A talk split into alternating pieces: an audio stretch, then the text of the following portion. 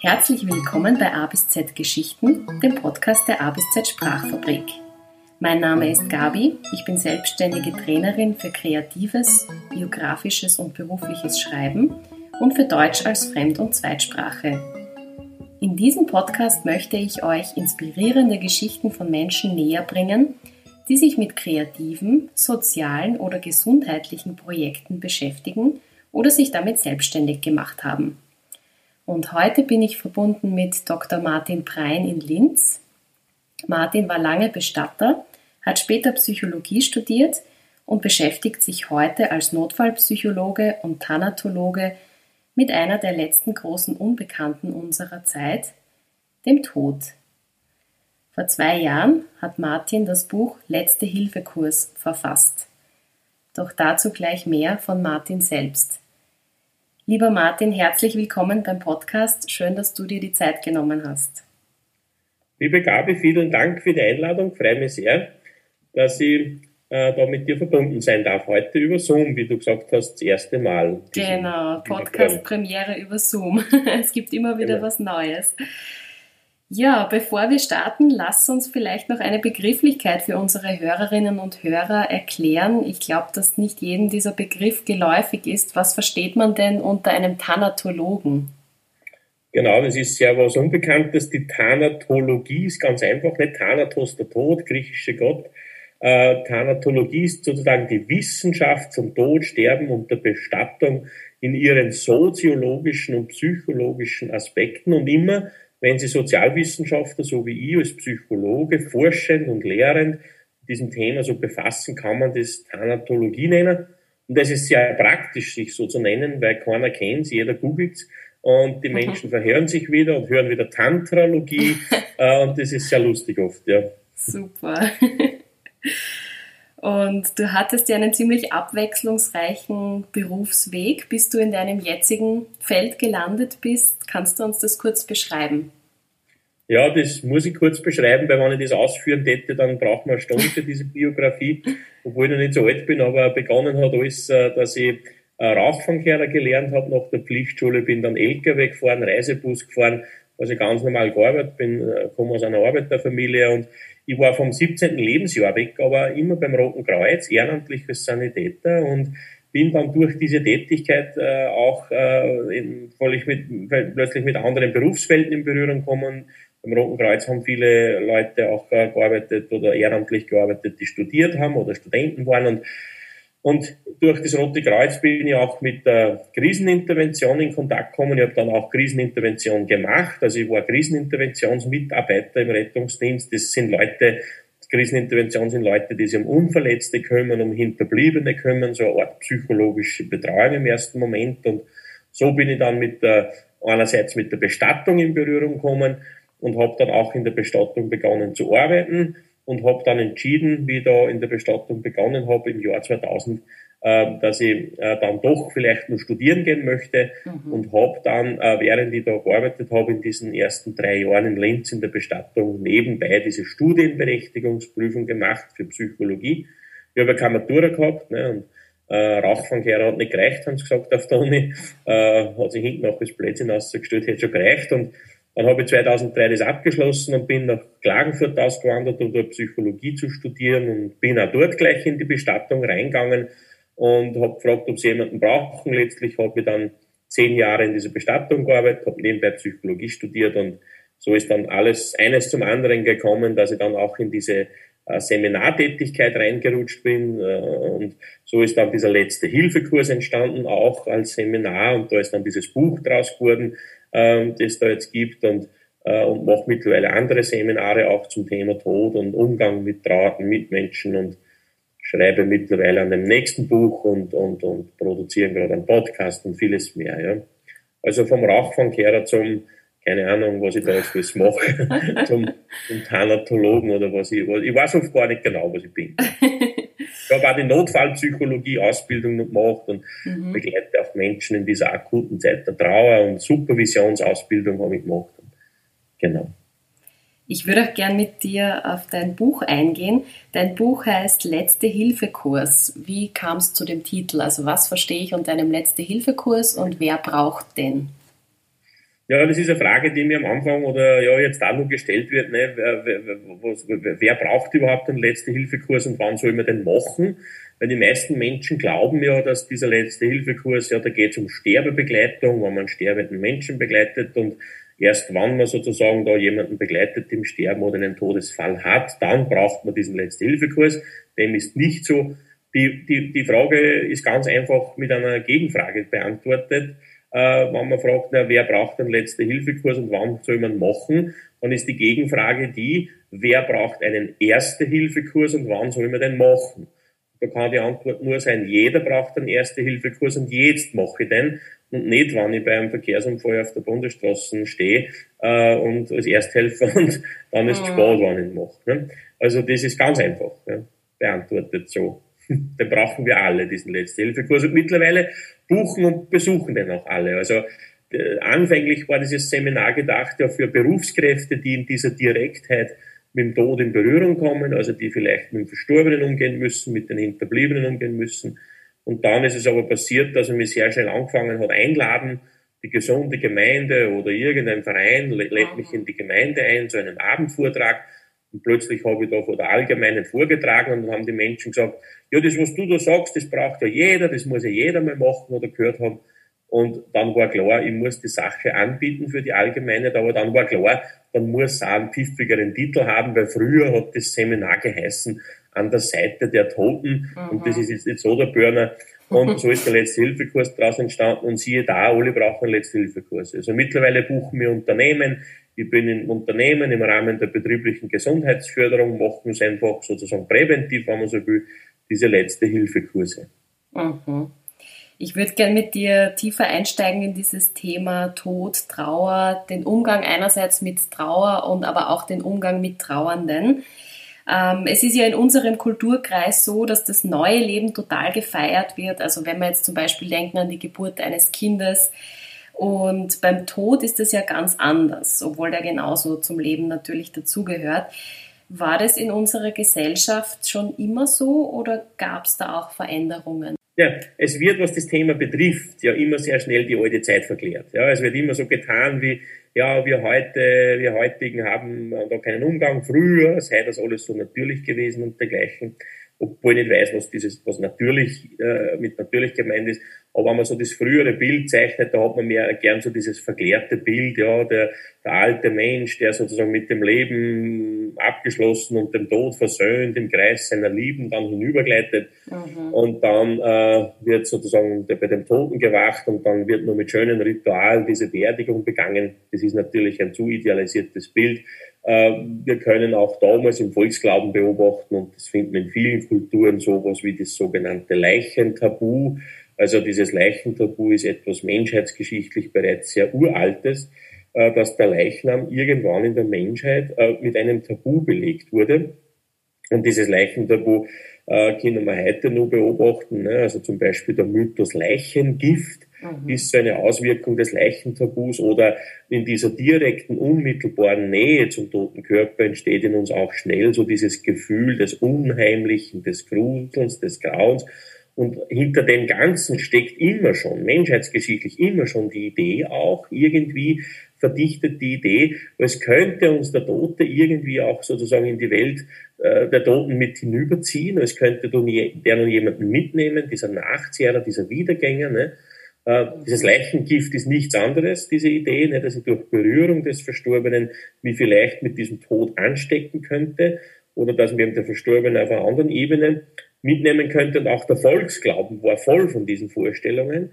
Und viele dieser Rituale, die es damals rund um Tod und, und Verstorbenen und zu diesem Thema gegeben hat, haben auch den Sinn gehabt, um sich auch ein Stück weit von diesem toten Körper zu distanzieren, beziehungsweise um nicht Gefahr auf sich zu, zu ziehen, ja, wir kennen solche Dinge meistens noch aus den Landregionen oder von der Oma. Ne? Also so, so, so, so, so Ideen damals, so Vorstellungen, von Samstag auf Sonntag darf kein Grab offen sein, sonst stirbt wer. In den Rauhnächten darf keine Wäsche hängen, sonst stirbt ah, wer. Ja. Äh, oder der Totenvogel, wenn man den hört, stirbt wer. Mhm. Ne? Und sie finden heute noch hunderte Omas, gerade in den Landregionen, die äh, bestätigen werden, ne, äh, eine Schwangere hat einen Toten damals nicht einmal angreifen dürfen, geschweige denn, ne, tut das was mit dem Kind.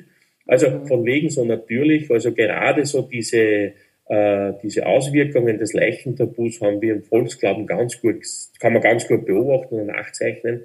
Und die Begegnung mit dem toten Körper war immer schon hoch ambivalent. Ne? Also das ist einerseits die geliebte Oma, die da entschlafen ist und wo vielleicht primär Trauer und Schmerz im Vordergrund ist.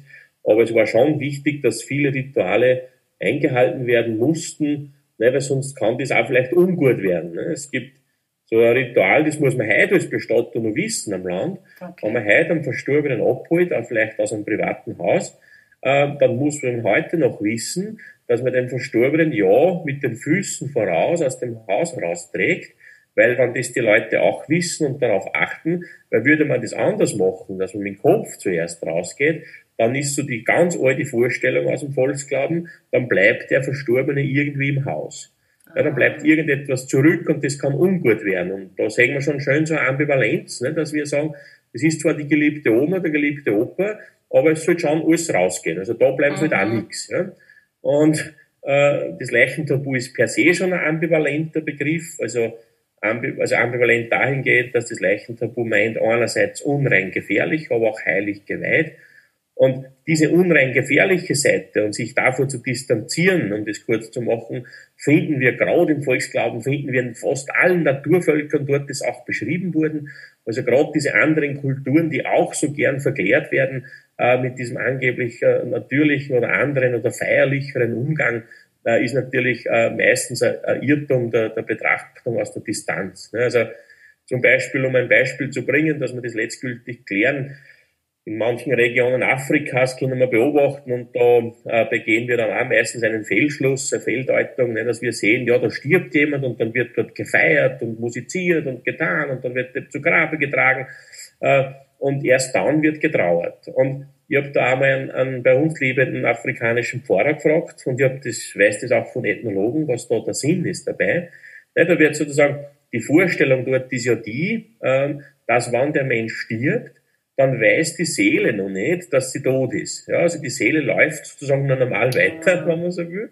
Okay. Und jetzt, jetzt, jetzt begeht man keine Trauerakte und ist nicht traurig, sondern feiert, damit der Verstorbene, also diese Seele, es nicht auch überreißt, dass tot ist, ne? und erst wann der Körper bestattet ist oder beerdigt ist oder verbrannt ist, erst dann kann man zu trauern beginnen, weil dann ist das gebannt und äh, ne? weil solange die Seele doch nur, nur mal dumm rennt, und wir, wir würden trauern, dann könnte es vielleicht sein, dass die Seele jemanden mitnehmen will in die neue Existenz. Auch bei den von uns über so gern geliebten und zitierten und, und, und, und, und, und zum Beispiel Aborigines, ähm, äh, da finden wir das auch, dass die Verstorbenen äh, direkt vor der, vor, vor, vor der Wohnstadt beerdigt wurden. Und dann sagen wir, wenn wir da drauf schauen, ja, schau, die haben so einen natürlichen Umgang, die haben den sogar daheim eingraben. Und das ist ganz klar der Grund bei der, bei der Nachfrage, damit man sozusagen ein bisschen auf den Toten aufpassen kann. Ja, weil der könnte auch vielleicht ungut werden oder irgendwie Unheil anrichten oder stiften. Ja. Also diese, diese Ambivalenz, also Ruhe, Stille, Friede, Trauer, Schmerz, unrein, gefährlich, das findet man also überall. Und äh, jede Kultur, jede Epoche, jede Zeit muss halt schauen, wie sie diese Ambivalenzen und so weiter handelt. Ne. Wir haben halt gegenwärtig einen unserer Zivilisationsstufe geschuldeten Umgang mit dem Tod. Alles ist verinstitutionalisiert. Mhm. Der ganze Lebenslauf findet in Institutionen statt, ne, vom Kindergarten bis zum Altenheim. Und konsequenterweise ist dann auch der Tod in dieser Weise äh, verinstitutionalisiert. Und, ne, und das hat Vor- und Nachteile. Ne. Das ist weder schlechter noch besser wie bei den Aborigines oder weder schlechter noch besser wie vor 300 Jahren. Das ist ja, wir haben, und vor allem, was meint man mit früher? Das wird auch nicht definiert. Ja. Also meint man da vor 50 Jahren, vor 100, vor 300 Jahren. In, in Weimar, in Deutschland, in Weimar, wurden bereits 1792 sogenannte Leichenhäuser errichtet, wo die Verstorbenen aufgebahrt wurden. Also gar nicht mehr zu Hause, weil die Wohnstätten viel zu klein waren äh, und weil man auch in diesen Leichenhäusern dann immer einen Wächter abgestellt hat, der Tag und Nacht in diesen Leichenhäusern waren um permanent zu prüfen, ob die Menschen eh nicht scheintot sind. Ja, das, das war ein großes gekriegt. Thema, oder? Das genau, scheintot ist ein ja. großes Thema. Mhm. Mhm. Aber das war jetzt ein ganz kleiner, schmaler natürlich viel zu wenig jetzt spürbar gemachter Exkurs in diese Leichendimension. Die dauert im Letzte-Hilfe-Kurs, äh, nimmt der ganze, sozusagen ein ganzes Kapitel ein, weil das ist eine wichtige Dimension, eine sehr wichtige, weil nur so verstehen wir, mh, warum wir umgängen, wie wir umgängen mit dem ganzen Thema an sich. Jetzt nicht nur wir, sondern die Menschen auf der Welt überhaupt. Ja. Ich finde es ja auch ganz spannend, um nochmal auf dieses Leichentabu oder auf dieses Gefühl des Unbehagens, des Gruselns zurückzukommen. Du hast ja da auch eine Anekdote, die du gern teilst mit dem Pathologen. Möchtest du die mit unseren Hörerinnen und Hörern auch teilen? Na, sehr gerne. Es wird ja zu dieser Verklärung gehört ja auch, dass man glaubt, naja, wenn die Menschen mit diesem Tod ganz natürlich aufgewachsen sind, weil es die Eltern schon irgendwie oder die Großeltern unproblematisch vorleben oder angstfrei vorleben, dann haben dann die Nachfolgen auch kein Thema damit oder dass man glaubt, dass Berufskräfte, die das Jahre und Jahrzehnte machen, da mit Verstorbenen umzugehen, kein Problem hätten oder kein Thema mit solchen komischen Empfindungen hätten. Äh, da ist man auch weit daneben. Ich habe einmal bei so einem äh, Pathologieassistenten, also die heißen Obduktionsassistenten oder Prosekturgehilfen, das sind Leute, die in diesen pathologischen Abteilungen im Krankenhaus äh, sozusagen assistieren, also dem, dem, dem Pathologen oder der Pathologin assistieren. Also die Pathologin sagt, sie braucht Leber und Hirn und diese Obduktionsassistenten entnehmen das und machen das nachher wieder halbwegs rückgängig. Das sind Menschen, die kommen meistens so aus dem Handwerksberuf und haben eine kleine Ausbildung. Und äh, in den Landregionen haben die eine eigene Berufsbezeichnung, das ist der sogenannte Kellerprimar. Und, okay. äh, und, und da habe ich mal bei einem mitgearbeitet und der war seit 25 Jahren Kellerprimar oder halt Obduktionsassistent dort in dieser äh, Pathologie. Und der war noch vorne hin, wenn man solche Burschen kennt, solche Männer, das, meistens sind es Männer, sind noch vorne hin, aber ganz gern so ein bisschen ausgehackte Burschen, ja, also so ein wenig ein Spruch wie ein Baggerfahrer, ja, so. Und, und der hat halt auch so daher geredet und hat gesagt, na, der Tod ist mein Leben, der Tod ist mein Leben, hat er gesagt, das ist mein Leben, weil, weißt du, hat er gesagt, ich bin bei meinen Großeltern aufgewachsen und bei uns im Ort, äh, war der Opa Totengräber und da hat mich, wie ich so drei, vier Jahre alt war, hat mich der Opa schon immer mitgenommen zum Totengraben und hat mir so ein kleines Schaufel gemacht, habe schon mitgraben und so weiter. Und na, so hat er dahergeredet. Und jetzt würde man sagen, na schau her, das ist es eh klar, der ist als Kind schon ganz natürlich aufgewachsen, ne? den hat der Opa schon mitgenommen, der hat mit dem Thema überhaupt kein Problem und darum kann er auch klarerweise diese Arbeit machen und so weiter. Und unter vier Augen dann bei ihm in seiner Pathologie habe ihn dann einmal gefragt, sage ich, du, wie geht's denn dir so da mit diesem Gefühl des Unheimlichen, des Gruselns, des Grauens in dieser direkten Nähe zu den Verstorbenen? Weil ich das als Bestatter auch kenne. Ich bin zum Beispiel, äh, ich bin in manchen Nächten nicht alleine durch den Kühlraum gegangen mhm. und in manchen Nächten war es mir wurscht. Das ist auch spannend. Und, äh, und da habe ich ihn auch gefragt und dann hat er gesagt, nein, ich sage das ehrlich. Das sagt er natürlich nur mir unter vier Augen. Mhm. Das würde er offiziell nie erzählen sonst wäre der wilde Hundstatus sofort gefährdet und das darf in dem Beruf nicht sein. Und dann hat er mal erzählt, sagt er, naja, weißt, er hat ein paar Kühlfächer in seiner Pathologie, wo er die Verstorbenen einkühlen kann. Und er hat so diese Fächer, wie sie es kennen, vom Tatort, die so aus der Wand rausfahren. Und da hat er fünf, sechs so Fächer, wo er Verstorbene einkühlen kann. Und dann hat er gesagt, jetzt kann es aber öfter sein, dass ich mehr Verstorbene da habe, wo ich was ich einkühlen kann. Und dann lasse ich halt die Verstorbenen, die ich zu viel habe, da auf die Niederosterwägelchen hinter mir, ja, da in mein, meinem Obduktionsraum hinter mir da liegen. Ja. Und er hat gesagt, ich sage das aber ganz ehrlich, ne? wenn ich da an einem Verstorbenen arbeite und hinter mir liegen nur drei, vier und ich arbeite da an einem, ich muss mich immer ein bisschen umdrehen, hat er gesagt. Der muss sich immer ein bisschen nach hinten umschauen, irgendein ungutes Gefühl, na, es könnte da von hinten was kommen und ihm ja irgend, irgend so ein Verstorbenen etwas tun. Ne? Oder so ich hab gesagt, können da eh nichts mehr tun, aber ne, trotzdem. Ne? Und das ist zum Beispiel schon eine Auswirkung dieses Leichentabus. Da wird in ihm dieses Leichentabu wach. Dieses Leichentabu schlummert in tiefsten Seelenschichten und da steht ihm diese rationale Aufgeklärtheit auf ganz dünnem Eis. Mhm. Äh, und äh, so ist es auch ihm ergangen. Ne? Da kann er nur so der wilde Hund vom Bauernbund sein, aber da hinten nur drei, vier Lingen muss er sich immer ein bisschen umtragen. Ja? Okay, ja, verstehe. Es entkommt niemand und ich glaube, wir Menschen sind oft nicht so immer hundertprozentig rational, wie wir uns das vielleicht wünschen würden oder wie wir uns gern präsentieren. Ähm, du sprichst auch öfter das Thema an, also dass du es gar nicht so pauschal sagen möchtest, dass der Tod an sich ein Tabu ist. Du sagst aber vielfach ist es in der Trauerbegleitung einfach der Fall, dass die Menschen jetzt nicht das Problem mit dem Tabu des Todes an sich haben, sondern sie diese typische Trauerbegleitungssprache oft nicht anspricht. Könntest du das ein bisschen näher erklären? Ja, zu, diesem, zu dieser Diagnose, äh, die so gerade Ulla Heiling immer wieder über uns hereinbricht, äh, dass ja der Tod ein Tabu ist und wir den Tod verdrängen und dergleichen mehr, was wir bei genauerer Analyse überhaupt nicht bestätigen können. Äh, und das werde ich in meinem neuen Buch tun, dies auseinanderzunehmen. Aber ein Tabu, ein echtes Tabu ist etwas ganz anderes. So wie wir heute das Tabu verstehen oder wie wir heute das Wort Tabu gegenwärtig gebrauchen, da meinen wir, dass sie halt die Leute mit was nicht befassen wollen oder nicht hinschauen wollen, so eine Art Vogel-Strauß-Politik. Hat aber mit, ein, mit dem echten ursprünglichen Tabubegriff nichts zu tun.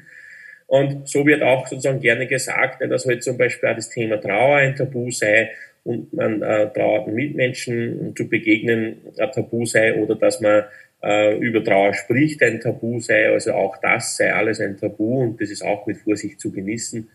Äh, die Diagnosen, die da, also die, diese Diagnosen kommen gern aus, der, aus diesen Bereichen der Hospiz, Sterbebegleitung, Palliativversorgung oder der Trauerbegleiter Ecken kommen gern diese Diagnosen, die ich jetzt genannt habe. Und diese äh, Fachbereiche bestimmen gerade auch den Diskurs, also den Diskurs über den Tod und über das Sterben. Ne, wenn Sie jetzt beobachten, dass zum Beispiel Ola Heiling oder wenn das Thema halt wieder auch medial äh, aufgegriffen wird, wenn es da zu einer Gesprächsrunde oder zu einer Diskussionsrunde kommt, dann sitzt da meistens ein Palliativmediziner oder Hospizbegleiterin und eine Trauerbegleiterin. Ja. Und aus dieser Ecke heraus wird sozusagen auch äh, dieser Diskurs bestimmt und und da werden auch diese verschiedenen Diagnosen angebracht, dass wir den Tod verdrängen, wir uns wieder mit dem Tod beschäftigen müssten und äh, dass der Tod ein Tabu ist und dass das die Trauer ein Tabu ist. Und gemessen wird es oft auch daran, dass sich halt die Leute nicht vielleicht zur Trauerbegleiterin begeben oder wenn jetzt eine Trauerbegleiterin einen Vortrag hält, dann sitzen vielleicht da nur 15 Leute und nicht, wie sie es gern hätten, 100 Leute. Und ich glaube aber, dass das auch damit zu tun hat, weil auch die Sprache der Trauerbegleitung gegenwärtig, ja, wie soll man sagen, eine sehr äh, etwas ja, versüßlichter ist. Also ich nenne das auch eine, eine verteelichtete Sprache, also im Sinn von Teelicht. Es wird in meinem neuen Buch auch ein eigenes Kapitel geben, äh, die Verteelichtung des Todes. Ja. Also wenn Sie das einmal beobachten, diese Bild- und Lautsprache zu diesem Thema ist gerne eine etwas verzärtelte, vielleicht meistens mit so einem Verdacht von einem esoterischen Einschuss und vielleicht auch zuweilen ein bisschen ja, in Richtung Infantilisierung. Und das muss man leider so sagen. Und diese Sprache oder diese Bild- und Lautsprache oder diese, äh, das ist halt für viele nicht, äh, nicht passend oder das wollen halt viele nicht. Äh, und äh, das merke ich zum Beispiel in meiner Praxis. Also das ist für viele nicht passend und äh, es spricht halt nur einen kleinen Teil der Menschen an und dann Allgemeine zu diagnostizieren, dass das dann, dass daraus zu schließen, dass es ja, ja. dass es ein Tabu ist, ist natürlich ein Fehlschluss. Ne? Okay. Ähm, das stimmt so bestimmt nicht. Ja. Äh, die Menschen brauchen, was das betrifft, auch. Oder ich merke das ja in meinen äh, Seminare und Vorträge. Ich, ich halte oft Abendvorträge und da sind bis zu 500 Leute da. Also die Menschen wollen sich sehr wohl mit dem Thema beschäftigen, Aha. das ist überhaupt keine Frage. Aber was die Menschen wollen, glaube ich zu, zu vermuten, sie wollen es ideologiefrei tun, einmal, und, und, und so wie es ist tun, ja, und nicht schon sozusagen, und auch nicht weichgezeichnet tun, sondern so wie es ist. Und, ähm, und das, das wollen die Menschen. Ne? Es, ist, es ist oft so, wenn man zu dem Thema etwas macht oder schreibt oder ich vielleicht von einem Medium angefragt werde, also von, einem, von einer Zeitung oder einem Radio, dann ist oft so im Vorgespräch, na ja, aber, aber zu intensiv, zu schwer, zu, zu Ding darf es auch nicht werden, weil das wollen die Menschen nicht. Und da denke ich mir, du täuscht euch. Die ja. Menschen wollen das sehr wohl. Und durch das wird es ja auch wieder äh, äh, tabuisiert, weil man sagt, naja, aber zu viel, zu viel an, an Geschichten, die traurig sein könnten, oder zu viel Tod im Sinn von, äh, äh, äh, was das mit uns macht und was das überhaupt in uns auslöst, dass wir wissen, tot sein zu werden und so weiter, all das darf man nicht zu viel tun, denn das verkraften die Menschen nicht oder wollen sie nicht hören jetzt. Das stimmt nicht, das stimmt überhaupt nicht. Also da, da, da, da wage ich sozusagen zu widersprechen. Also man müsste es einfach einmal den Menschen zutrauen. Also die Menschen ja. wollen das sehr wohl. Ja. Verstehe. Wie gehst du jetzt mit einem trauernden Menschen um, wenn du jetzt in der Notfallpsychologie tätig bist und bist konfrontiert mit einem Menschen, der gerade einen Angehörigen oder einen Freund verloren hat? Äh, wie kann man sich das vorstellen? Wie ist deine Herangehensweise? Na, ich versuche das zu leben oder das zu verwirklichen, was ich auch in meine Seminare oder auch im Letzte-Hilfe-Kurs zu dem Thema den Menschen anbieten möchte ich gehe davon aus, dass wir in dieser Begegnung mit Betroffenen zu einer eigenen inneren Haltung eingeladen sind in dieser Begegnung. Also, also ein wichtiger Aspekt ist auch, das zuerst einmal zu würdigen, also zu würdigen, wie intensiv die Trauerreaktionen, wie die Gefühle ihm ausschauen. Äh, das will zuerst einmal gewürdigt werden. Also will der jetzt reden, will der weinen, will der sprachlos sein, will der äh, wütend sein oder Schuldgefühle. Das will alles einmal gewürdigt werden und gesehen werden und wahrgenommen werden. Also man, man redet auch von der Validation, also die Gefühls- und Erlebniswelt des Betroffenen äh, anerkennen und für gültig erklären. Also es ist völlig in Ordnung, dass es ihm so geht. Es ist völlig in Ordnung, dass er die Warum-Frage nicht beantworten kann und es ist in Ordnung, dass er, dass er auch hin und her gerissen wird von äh, zwischen Verzweiflung, überwältigt sein, betäubt sein, wieder nichts mehr empfinden, Schuldgefühle haben, wütend sein dass das zuerst einmal gewürdigt wird und ohne irgendwelche Ratschläge zu geben oder ohne irgendwelche Tipps zu geben. Ne? Die Menschen glauben immer, wenn Leute zu mir kommen oder in so einer Trauerberatung oder in einer Trauerbegleitung oder in einer äh, Krisenintervention, wie ich gemacht habe beim Roten Kreuz oder als Notfallpsychologe, dass ich jetzt etwas tun könnte, wenn ich dorthin komme oder die zu mir kommen, dass da jetzt irgendwas leichter werden würde oder dass ich irgendwie Trost geben könnte. Das ist, wäre undenkbar. Ne? Also ich versuche äh, den Menschen zu begegnen äh, mit dem Versuch, das zu würdigen, wie es ihnen jetzt gerade geht, das einmal wahrzunehmen. Ich kann dann natürlich schon auf, aus der Profession heraus Menschen auch was Wichtiges anbieten, zum Beispiel Aufklärung anbieten, ne? dass es völlig normal ist, dass sie so hin und her geworfen werden, vielleicht von den widersprüchlichen Reaktionen, dass es völlig in Ordnung ist, dass sie Schuldgefühle hat, auch wenn sie keine Schuld hat, dass das zuerst einmal stabilisierende Funktion haben kann und vieles mehr. Und dass ich Leute auch aufklären kann, dass sie nicht verrückt sind, weil sie das jetzt so erleben und morgen wieder so und in der nächsten Stunde wieder so. Das tut Betroffenen schon sehr gut. Aber ich kann natürlich kein Gramm Schmerz wegnehmen und nichts leichter machen. Aber was für die Betroffenen oft so etwas wie Trost bedeuten kann, ist das, dass sie wieder mal wahrgenommen und gesehen werden, so wie es ihnen gerade geht und ohne, dass ihnen jemand einen Ratschlag, einen Tipp, äh, jetzt, jetzt müsst ihr mal, jetzt tun sie mal, probieren, musst du mal wieder.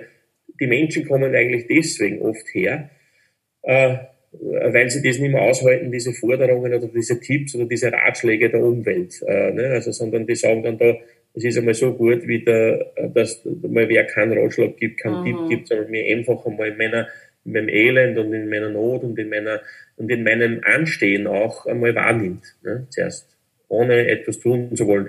Und von dem muss man sich ganz verabschieden in dieser, in dieser Arbeit. Er sagt, ich kann jetzt irgendwas leichter machen oder wegnehmen. Ne? Mit, mit ein bisschen Glück und mit diesem Versuch, äh, diese Haltung da zu verwirklichen in der Begegnung mit Betroffenen. Und ich darf auch mal sprachlos sein. Ne? Und ich darf genauso hilflos sein, oft auch im ersten Moment und kann das auch sagen. Ne? Ähm, und ähm, und diese Begegnungen können für die Betroffene dann oft ein Stück trostreich sein manchmal oder sowas wie trostreich wieder mal. Ja. So erlebe ich das halt. Und das will auch die Leute in meinen letzten Hilfekursen vermitteln. Und, und das ist wichtig, dass wir da auch wissen müssen, das ist immer nur ein Bemühen für uns, von uns als Mitmenschen, das ist immer nur ein Bemühen. Also das sind solche Drucksituationen auch für uns. Ne? Ich tue mir leichter in meiner Rolle, ich sitze da in meiner Praxis und ich weiß, morgen kommt die Frau sowieso, die weiß schon vom Telefon her wenn es das erste Mal kommt, was ungefähr passiert ist. Aber stellen Sie sich da vor, ne, jetzt bist du, jetzt bist, jetzt arbeitest du irgendwo und dann kommt die Arbeitskollegin zurück, wo vor ein paar Wochen das Kind beim Verkehrsunfall gestorben ist. Ne, da bist du in einer ganz anderen Ausgangssituation wie ich, äh, da in meiner, in meiner Rolle da als, als, als Krisenmensch. Ne. Und darum äh, kommen wir da selber oft ins Schleidern und sagen, ah, vielleicht irgendwelche Stehsätze mal weg ja. oder so, ja. Aber das ist völlig in Ordnung, solange die Mitmenschen spüren, die Trauernden, dass wir in diesem Versuch um diese Aufrichtigkeit da sein wollen, dann passt schon. Das möchte ich da vermitteln. Erkennst du eigentlich, ich meine, natürlich ist jeder Trauerprozess auch unterschiedlich, genauso wie wir Menschen alle verschieden sind, aber erkennst du in deiner Arbeit allgemeine Tendenzen, zum Beispiel, sage ich jetzt mal ganz plakativ, trauern, trauern Frauen anders als Männer oder Kinder anders als Erwachsene? Trauern gläubige Menschen anders als Atheisten? Wie ist da deine Erfahrung? Naja, zu all diesen äh, Kategorien, die du jetzt angeführt hast, kann man ein Buch schreiben.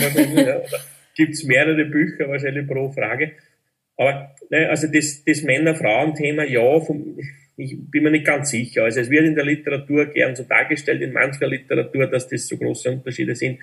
Aber es muss nicht sein. Also ich kenne genauso Frauen, die sozusagen, also man kann sagen, so fangen wir vielleicht so an. Die Theorie beschreibt schon vielleicht mögliche äh, Modi der Trauer bei Männern und Frauen, dass man vielleicht so sagen kann, vielleicht tendenziell, dass vielleicht Frauen äh, sozusagen verlustorientierter trauern, ne, also mehr im Schmerz, mehr was den Verlust an sich betrifft und, und, und, und was das im Gepäck hat und die Männer eher wiederherstellungsorientiert. Ja, also da muss schnell wieder weitergehen, der will wieder arbeiten gehen und so quasi, äh, es, äh, ne, so übersetzt gesagt, es, es muss ja wieder weitergehen, es hilft ja nichts. Ne? Mhm. Und, äh, und dann kann es zwischen den Paaren natürlich zum Problem kommen, wenn man da nicht versucht, sich gegenseitig zu verstehen, warum der das so braucht und ich das so braucht und dass man sich da vielleicht ein wenig annähert mit einem Verständnis, sonst verhärtet sie das. Ne? Sonst dann sagt sie, ja, dir ist ja alles wurscht, ne? du tust schon, wenn nichts war, du traust überhaupt nicht. Ja. Und der sagt, ja, du, du lässt dich komplett hängen, ne? du trennst nicht, wegen dem wird auch nicht mehr lebendig. Ne? Und ja. so.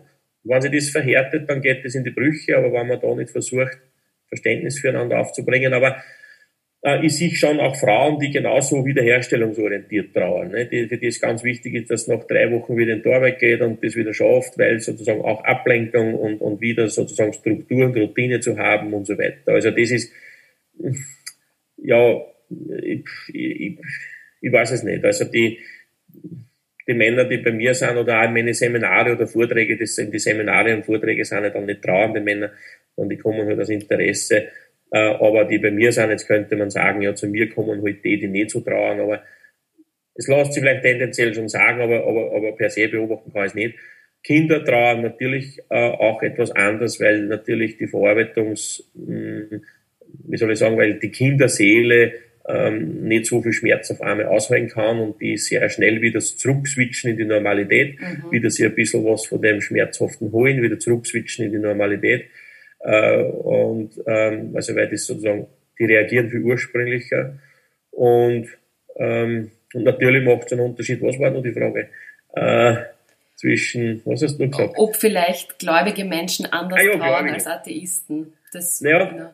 das ist auch eine spannende Geschichte, dass zum Beispiel, äh, das muss nicht sein, ne? Äh, das hätten natürlich die Religionsführerinnen und Führer gern, dass es so ist, dass man sich dann leichter tut mit dem Glauben, aber da habe ich schon viel Gegenteiliges auch erlebt, auch in der ah. Bestattung, ne, dass die vielleicht vormals gläubige Menschen dann intensiv ins Hadern kommen mit diesem angeblich barmherzigen Gott oder an was man immer glaubt und dass man dann da nichts mehr, ne, keinen Zugang mehr findet, weil wie kann das sein, dass der das zulässt. Äh, umgekehrt kann es schon auch sein, dass Menschen durch diesen Tod äh, religiös werden oder spirituell werden und da einen Zugang finden und da Antworten finden. Ne, das ist auch denkbar. Die Tendenz geht aber bei mir, bei meinen Menschen, die ich da begleite, oft in die Richtung, dass zum Beispiel die zu Beginn der Trauer oder zu Beginn der akuten Zeit äh, vielleicht einen leichten Zugang kriegen in ihre spirituelle Dimension meist herangetragen durch, durch, durch Mitmenschen. Ne? Da gibt's vielleicht eine gute Freundin oder gute Bekannte, die vielleicht irgendwie esoterisch äh, da einen Zugang haben und dann da was anbieten versuchen.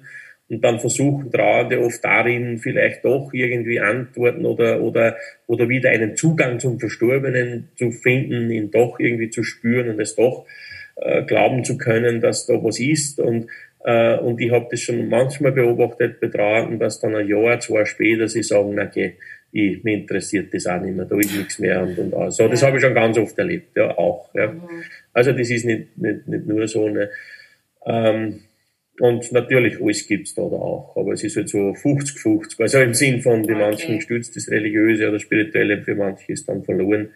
Ähm, ähm, ja, mir hat einmal ein siebenjähriges Mädchen gesagt in der Bestattung, also weil man da immer glaubt, na, die Kinder haben von Haus aus einen spirituellen Zugang und die wissen auch etwas, was wir nicht wissen ne, und so weiter, das hätte man gern.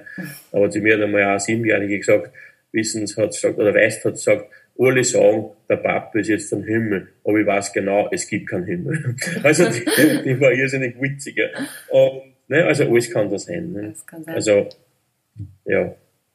was mich noch interessieren wird, ist es anders, wenn man zum Beispiel jemanden sehr plötzlich verliert, zum Beispiel durch einen Unfall oder wenn man die Person verliert aufgrund einer längeren Krankheit, wo das schon absehbar ist. Macht das für die Trauer einen Unterschied für diesen Prozess?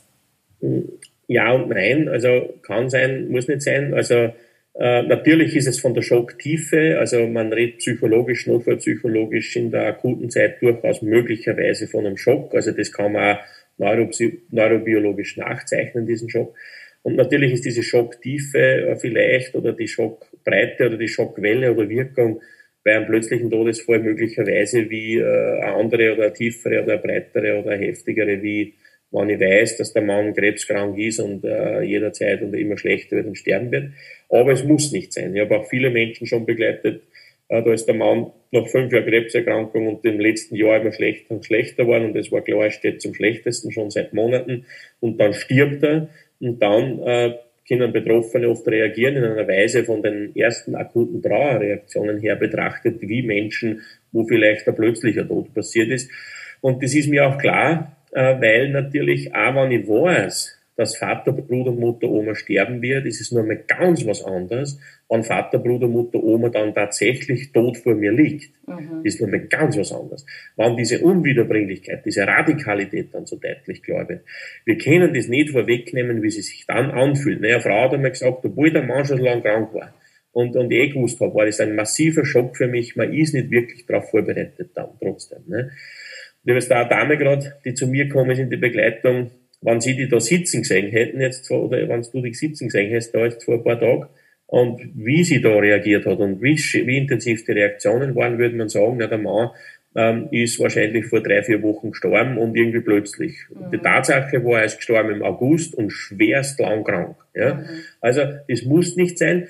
Ähm, man hat sich früher auch getäuscht. Das ist in der Trauerforschung mittlerweile klar, dass das nicht so ist. Man hat früher geglaubt, äh, dass sozusagen, wenn jemand ähm, nehmen wir den klassischen Fall her. Nehmen wir wieder keine Rollen oder Stereotypen bedienen, aber nehmen wir so doch den verbreiteten Fall her. Der Mann, sind 30 Jahre verheiratetes Ehepaar, der Mann wird krebskrank. Äh, das geht zwei, drei Jahre, wird immer schlechter, schlechter, schlechter mit den Monaten dann zum Schluss hin und stirbt. Ja? Dann hat man früher geglaubt, für diese Frau ist es nicht mehr so schlimm im Sinn von, von dieser Schockwirkung, weil sie hat sozusagen schon voraustrauern können, weil sie es ja eh schon gewusst hat, dass er sterben wird. Das wissen wir aus der Trauerforschung, dass das offenbar nicht geht. Die Psyche kann nicht voraustrauern, solange diese Radikalität, diese Unwiederbringlichkeit des Todes nicht eingetreten ist. Ich kann das nicht vorwegnehmen, sozusagen. Ein bisschen vielleicht, ja, eben, man muss sich von vielen kleinen Dingen bereits verabschieden, dass vieles miteinander nicht mehr geht und, und, und all das, das schon. Aber dass dann der Tod an sich eingetreten ist, ja, das ist dann nochmal ganz was anderes, wie wir zuerst auch schon äh, beschrieben haben. Man hat früher glaubt, ne, die Leute haben voraustrauert. Ne? Aber das ist nicht so. Was aber passiert, im Unterschied zu vielleicht einem plötzlichen Todesfall, ist das, dass wenn der Mann schon lang krank ist, der Mann wird immer schlechter, schlechter. Und nehmen wir halt so ein stereotypes Bild. Die sind seit 30 Jahren verheiratet, haben ein Haus, haben einen großen Garten. Ne? Und er macht halt schon immer, er hat so diese, diese, diese technischen Dinge über im Haus und im Garten. Er kümmert sich um den Rasenmäher, um die, um die löcherige Dachrinne und um das klemmende Garagentor und so weiter. Und sie macht halt die anderen Dinge. Und wenn er mit der Zeit immer schlechter und schlechter wird, dann muss sie, die Frau, bereits Rollen und Funktionen übernehmen, die sonst er inne gehabt hat. Dann muss sie sich auf einmal um den Rasenmäher kümmern und die Dachrehren und solche Dinge. Und wenn er dann stirbt, wird sie nicht zu diesem Schmerz und diesem Verlust und alles, was dann die Trauer bringt, auch nicht, steht sie nicht auch noch vor dieser Überforderung, vor all diesen Aufgaben, die sie jetzt gar nicht weiß, wie angehen, weil das immer er gemacht hat und, und so weiter.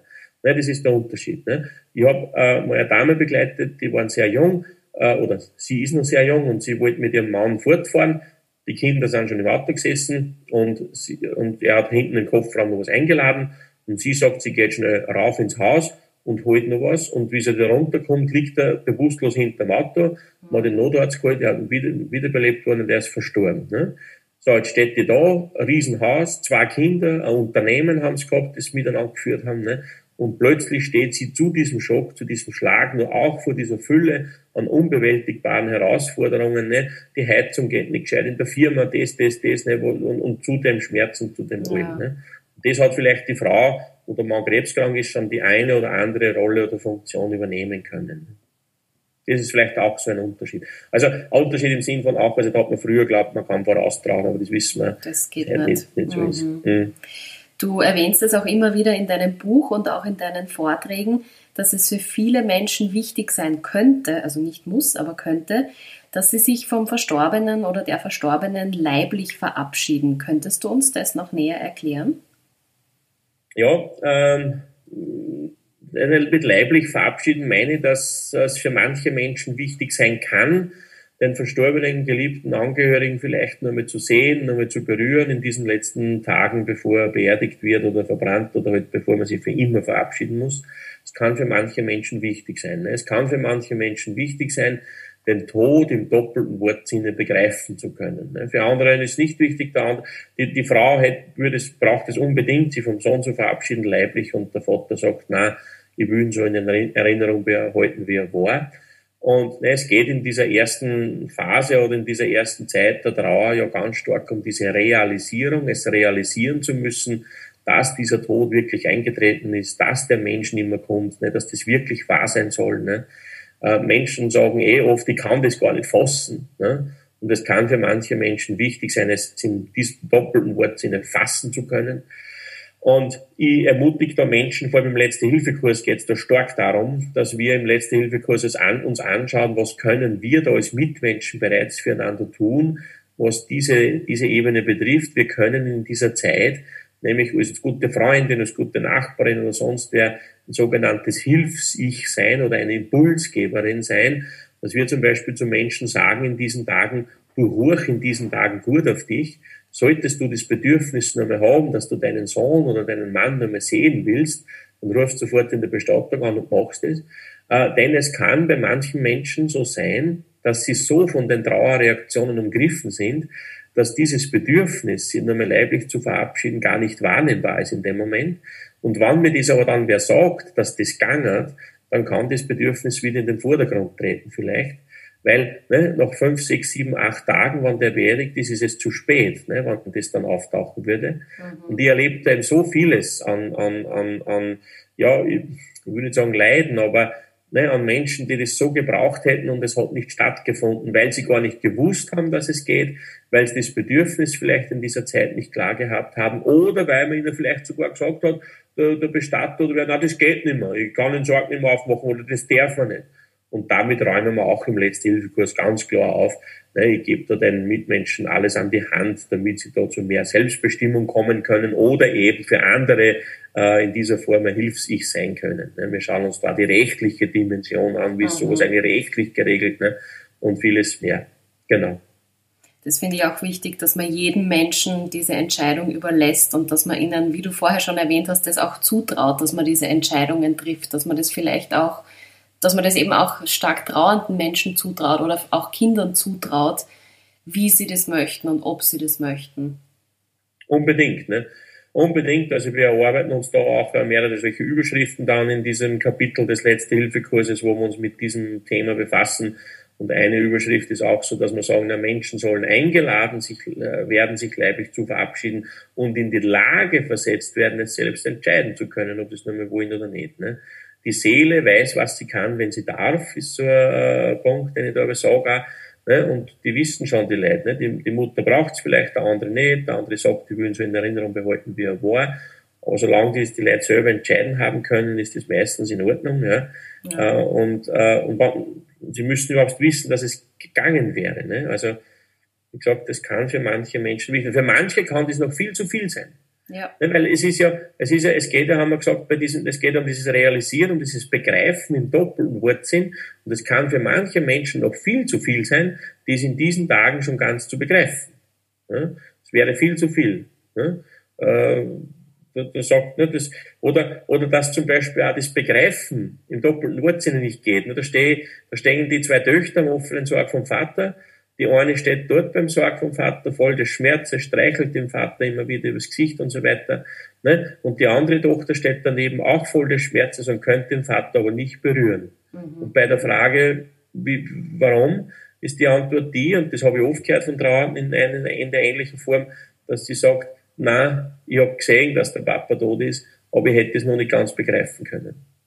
Also Also das, äh, ne, das, die weiß schon, was sie kann oder braucht oder nicht, äh, ne, oder was nur zu viel wäre. Ne?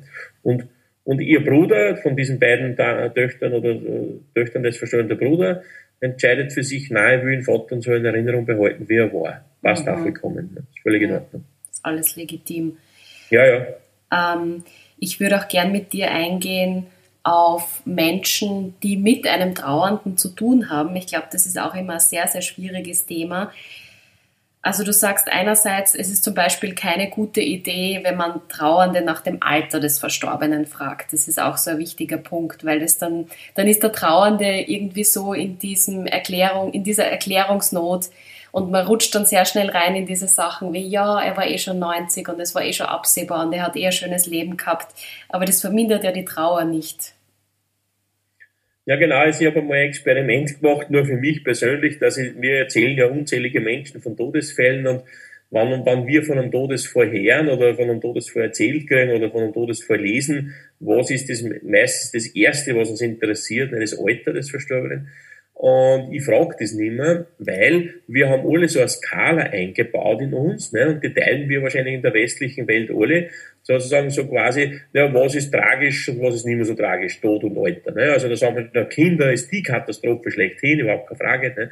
Äh, jüngere Leute, ne, 20, 30, 40 Wahnsinn, Katastrophen, ne? 60, 50, 60, sagt man, oder, oder 70 ist ja noch kein Alter, ne? aber 80, 90 sagen wir, na gut, ne? das ist, ne? also haha, ist noch keiner überblieben oder so. Ne? Oder manche sagen da ganz salopp, da kann man der Hebamme auch nicht mehr Schuld geben. Ne? Und das sagen wir aber natürlich immer nur aus sicherer Distanz natürlich und wenn es das nicht betrifft, aber da haben wir so eine Skala eingebaut, was ist tragisch, was ist nicht. Und ich frage Trauernde deswegen nicht mehr gleich nach dem Alter, gleich, also irgendwann kann ich es dann schon mal fragen oder frage es dann schon, ne? ähm, weil äh, der Betroffene hat ja diese Skala auch in sich. Ja, der weiß ja auch um diese Skala, ne? was ist tragisch, was ist nicht mehr tragisch. Und wenn ich ihm dann sofort frage als erstes, wie alt war denn ihre Mutter oder ihre Schwester, und wenn die auf dieser Skala schon alt war, dann muss er mit dem Aussprechen des Alters oft seine Betroffenheit ein bisschen mitrelativieren. Ne? So quasi, naja, war eh schon 93. Ne? Und dann kommt oft aber doch so ein Halbsatz oder so ein Nachsatz, aber trotzdem will er sagen, war es die Mutter oder meine Schwester und trotzdem tut es weh, will er sagen. Und ich, ich würde es einfach vermeiden. Ne? Und es ist ja auch wurscht, wenn mir jetzt der von einem Todesfall erzählt, weiß ich jetzt gleich, wie alt ich war oder in einer halben Stunde, das spielt ja keine Rolle. Ne? Ähm, und, aber das ist ja natürlich etwas, ne, weil diese Frage in dieser Situation, ne, weil man natürlich auch die Gefahr uns droht, dass wir jetzt ein hilflos werden oder sprachlos und wer fragt, führt und ne, wenn man was fragen kann, Oberwasser. Ne? Aber das ist jetzt nichts Schlimmes, ja, das ist jetzt nichts Schlimmes. Aber trotzdem, sagen wir uns ehrlich, ne, äh, wenn wir jetzt hören, der ist 93 gewesen, dann lernen wir uns innerlich schon zurück. Ne? Hm. Und der sagt, ich war 37, dann stehen wir innerlich ein wenig halb acht. Ne? Ja. Äh, und nichtsdestotrotz sind wir, äh, ganz wurscht wie alt der war, immer zu dieser vorhin besprochenen Haltung eingeladen zuerst einmal. Ne? Und wurscht, ob der 93 oder 16 war, was sie dann ergibt im Gespräch mit dem Betroffenen, das ist etwas anderes. Ne? äh, ne, wenn der dann von sich aus das so sagt, ne, war ich schon alt und war ich schon und, oder, oder, ne, oder, oder das erlöst und so weiter, wenn er das mir gegenüber so sagen will, dann passt das auch. Ne? Weil vielleicht will auch mir gegenüber keine Emotionen aufkommen lassen oder so. Ne? Das kann ja sein. Ne? Aber der Betroffene darf das eh immer so sagen, aber wir müssen da ein wenig gnädiger bleiben. Aber dieses Experiment ist mittlerweile so in Fleisch und Blut übergangen, dass eben äh, eh diese Dame, glaube ich, von der ich vorher geredet habe, die da jetzt da war, wo der Mann verstorben ist, ist mir nachher, am nächsten Tag erst aufgefallen, dass ich es gar nicht gefragt habe, wie alt er war. Na, ich kann mir es eh ausrechnen, wenn ich sie sehe. Ja, aber es ist jetzt eigentlich eh wurscht, ob der ist 63 oder 79, das ist eigentlich wurscht. Ja, ja verstehe. Aber nur für das Idee, also das ist einmal eine Übung, wo man sagen kann, okay, ich versuche einmal nicht, äh, meine Hilflosigkeit durch eine Frage, die eigentlich eh keine Substanz hat, äh, zu, zu, zu bändigen. Ne? Ja, also ich glaube, das ist so dein allgemeiner Tipp äh, für den Umgang mit trauernden Personen. Hast du noch weitere konkrete Tipps, außer eben diese Altersfrage zu vermeiden? Wie geht man denn richtig, wie geht man denn sensibel mit einer trauernden Person um? Naja, da, da Tipps habe ich da nicht, also, aber auch wieder der Versuch, wie wir vorher gesagt haben, ne, das Versuchen, da zu sein, äh, versuchen zu würdigen, was ja immer ausdrückt in den Betroffenen dass wir versuchen, in dieser Haltung da zu sein. Wir dürfen warme, hilf- sprachlos sein, in dieser Begegnung mit Betroffenen.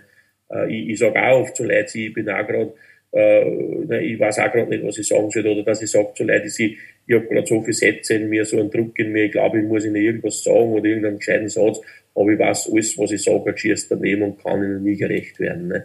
Und das meine ich mit dieser Aufrichtigkeit in dieser Begegnung. Ne? Wir dürfen auch hilf- und sprachlos sein, wenn es sehr eignet in dieser Begegnung und das auch sagen. Ne?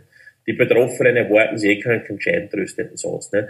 Äh, von einem Freund von mir ist die Tochter gestorben mit elf Jahren, ne? der weiß, kein Mensch auf der Welt kann einen Satz sagen, dass irgendwas leichter wird. Ne?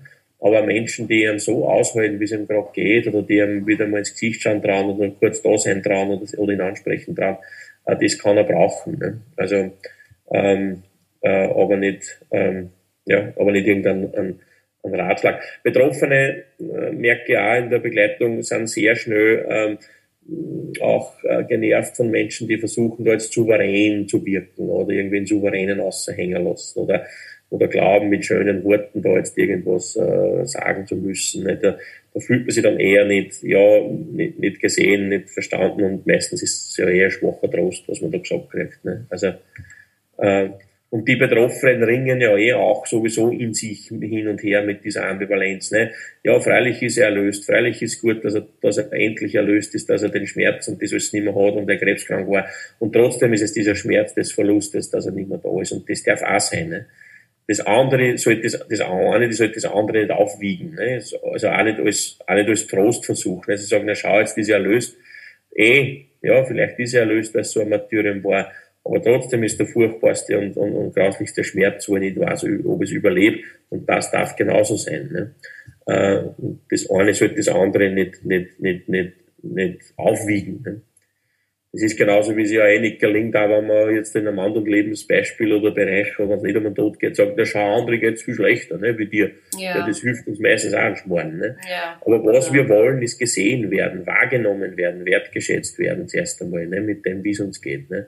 Das ist das Erste, ne. Und da ist genauso, ne. Und da ist umso, insofern auch wichtig, weil es nichts anderes gibt eigentlich. Ne? Weil ich als Mitmensch ja völlig, völlig, was soll ich tun? Ne? Ich kann gar nicht. Und ich sage auch die Menschen immer im Seminar oder im Letzthilfekurs, ne, was uns da entgegensteht, ist ja dieser Problemlösedruck. Ja. Dass wir so einen großen Druck in uns haben, dass wir glauben, jetzt muss ich was Gescheites wissen, einen tröstenden Satz wissen, einen weihevollen Satz. Und ich, ich, ich sage dann ein paar so Sachen oft im Seminar, wie man vielleicht von diesem Problemlösedruck ein bisschen Luft auslassen können in der Begegnung. Ne? Dass wir sagen, na, dass ich mir aber klar mache, ich kann gar kein Gramm Schmerz wegnehmen, ich kann nichts leichter machen, nichts sagen, nichts tun. Oder, oder so was die Barbara Juen, die Barbara Juen ist so die Notfallpsychologie-Päpstin in Österreich, kann man sagen, die hat das einmal wunderschön beschrieben, in welcher Situation sich Betroffene oft befinden. Die Vergangenheit existiert nicht mehr, die Zukunft ist nicht vorstellbar und die Gegenwart ist nicht zum Aushalten. In der Situation sind oft die Leute, ne, und da brauche ich gar nicht glauben, dass ich arms Würstel jetzt kommen kann und da irgendwie eins, zwei, drei irgendwas leichter machen könnte. Ne? Es geht in dieser Begegnung um viel mehr Demut, Zurückhaltung, Wertschätzung den Betroffenen gegenüber, ne? wirklich mehr um so eine dienende Demut. Ähm, und, äh, und wir brauchen diese Begegnungen keine Heldinnen oder Helden, sondern demütige, aufrichtige Leute. Ne? Und, und wir dürfen selber auch in Schleudern kommen und es geht immer nur um dieses Bemühen darum. Ne? Äh, und vielleicht ist auch noch interessant, dass die Begegnung mit Betroffenen, und das kann uns auch einen Druck nehmen, in tiefster, tiefster Schicht betrachtet nie gelingen kann. Weil das Einzige, was der Betroffene wirklich, wirklich möchte, was ihm wirklich helfen darf, ist, dass es wieder so wird wie vorher. Und er weiß, kein Mensch auf der Welt kann ihm das jemals wieder geben. Können man sie wieder zurückbringen? Sagt er zu mir. Ne? Ne?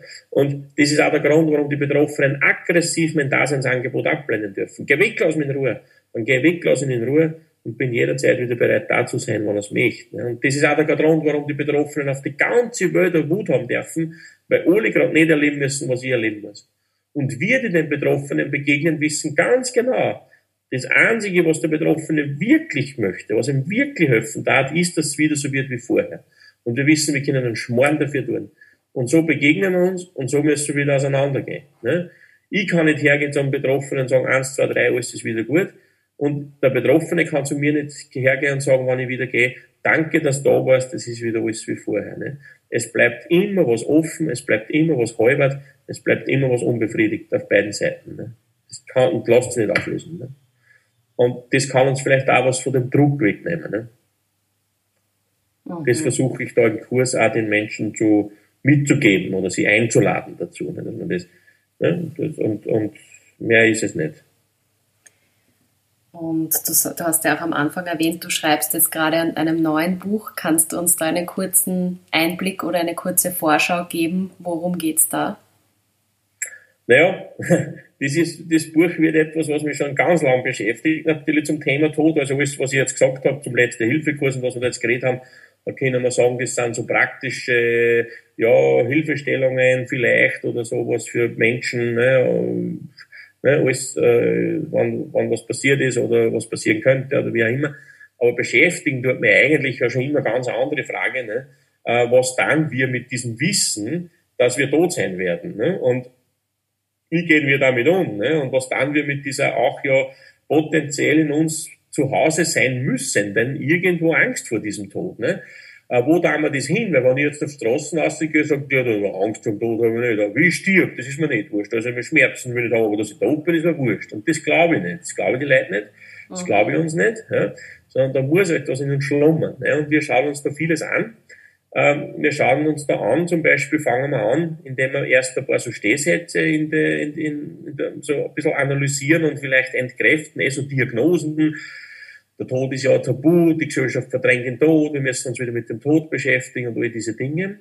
Es gibt zum Beispiel eine Überschrift, die heißt, wir können den Tod nicht nicht verdrängen. Und dann äh, stellen wir uns ja die Frage, es heißt immer so, ja, wir müssen uns wieder mit dem Tod beschäftigen. Da haben wir wieder dieses Wieder, angeblich hat man das früher getan, was natürlich so nicht war. Wir müssen es wieder tun. Und weil wir das nicht tun, jetzt sehen manche Kritikerinnen da auch einen drohenden Kulturverfall, aber wie der ausschauen soll, wird auch nicht genau beschrieben. Aber wir müssen uns wieder mit dem Tod befassen. Aber niemand sagt, wie man sich mit diesem Tod befasst. Ne? Meistens bleibt es dabei stehen, ja. dass man halt meint, ja, beschäftigt halt mit dem Ende im Sinn von, macht ein Testament, klär alles und so weiter. Ne? Und aber habe ich mich mit dem Tod befasst, wenn ich eine Lebensversicherung abgeschlossen habe, wenn ich äh, im Sorg beim Bestatter beim Tag der offenen Tür im Sorg Probe gelegen bin, habe ich mich dann wirklich mit dem Tod befasst. Und mein Zugang ist der, dass wir uns nur mit dem Tod befassen können über diese Angst, die sozusagen da in uns wohnt. Ne? Also äh, diese Angst vor diesem Tod, die muss in uns irgendwo sitzen, die ist, die ist auch da. Ne? Und, und über diese Angst äh, kriegen wir einen guten Zugang, zum Beispiel auch einen toten Körper und vieles mehr. Und dem nähern wir uns da an und wir analysieren oder arbeiten auch auf, was wir alles tun müssen, um diese Angst und dieses Wissen, dass wir jederzeit sterben können, äh, was wir da alles tun. Und wir tun da viel mehr, als was wir glauben wollen. Ja, wir tun viel, viel mehr, um diese Angst nicht spüren zu müssen, ohne dass uns das bewusst ist, dass wir das deswegen tun. Ja? Und, ne, und das ist so ein Trugschluss. Ne? Und die Leute sagen, ja, freilich stirb irgendwann einmal, sicher stirb irgendwann einmal, das weiß ich, dass ich irgendwann sterbe. Irgendwann zu sterben heißt nie zu sterben. Ein Teil in unserer Psyche glaubt nicht daran, irgendwann tot zu sein. Und das sehen wir daran, würden wir wissen, wann wir sterben werden, Datum, Uhrzeit und wie, wird man immer weiter tun. Mhm. Also irgendwann zu sterben heißt nie zu sterben. Und wir müssen das ganz genau uns anschauen, weil wir nur so auch die Ängste in uns kennenlernen können, die da sind. Und es geht nicht darum, sie aufzulösen, sondern es geht darum, dann zu erkennen, was wir alles tun, um sie nicht spüren zu müssen. Und das ist in Ordnung, was wir da alles tun. Dass wir unsere Religion erfunden haben, einen Gott erfinden, eine Seele erfinden, irgendwie das Übernatürliche erfunden haben. Ne, das ist alles gut. Aber man muss wissen, warum wir es erfunden haben und wofür wir es brauchen. Weil dann hört es sehr auf, dass ich irgendwann anderen den Kopf überschieße, weil er nicht an meinen Gott glaubt. Ja?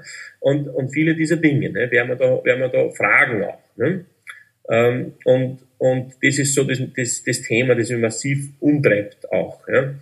Und da gibt's dann so Kapitel wie eben, habe ich eh schon gesagt, nicht, wir können den Tod nicht nicht verdrängen, äh, äh, äh, die Erfindung der Seele, ne, auch ganz was Provokantes, und dann eben die Vertelichtung des Todes und dergleichen mehr. Und das geht da auch eine gesellschaftliche, äh, das hat eine gesellschaftliche Relevanz. Ne? Wann diese in uns sitzenden Todesängste oder Ängste vor dem Tod uns unbewusst sind, dann sind wir auch natürlich sehr für und verführbar. Ja? Die Bewirtschaftung menschlicher Ängste ist die Quelle höchster Macht. Das weiß die Politik, das weiß die Kirchen schon immer. Mhm. Ja?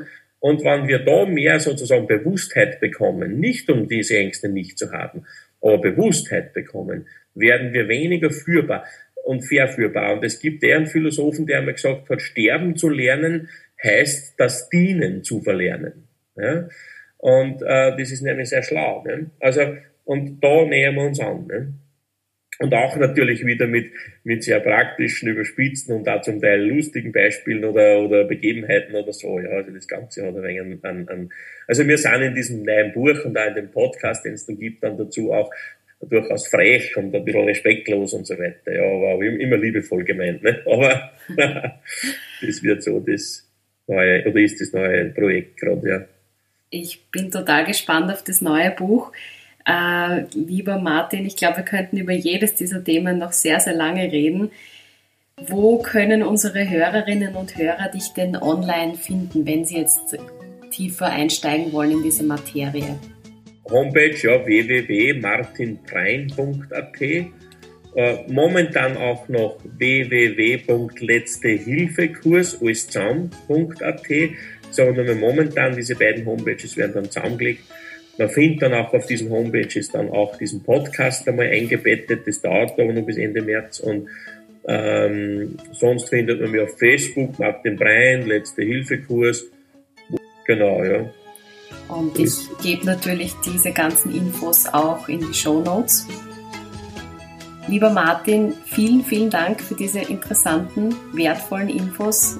Herzlichen Dank, dass du dir die Zeit genommen hast und alles Gute für dein neues Buchprojekt. Danke sehr für die Einladung und danke dir für deinen tollen Podcast, was du da anbietest. Danke herzlichst.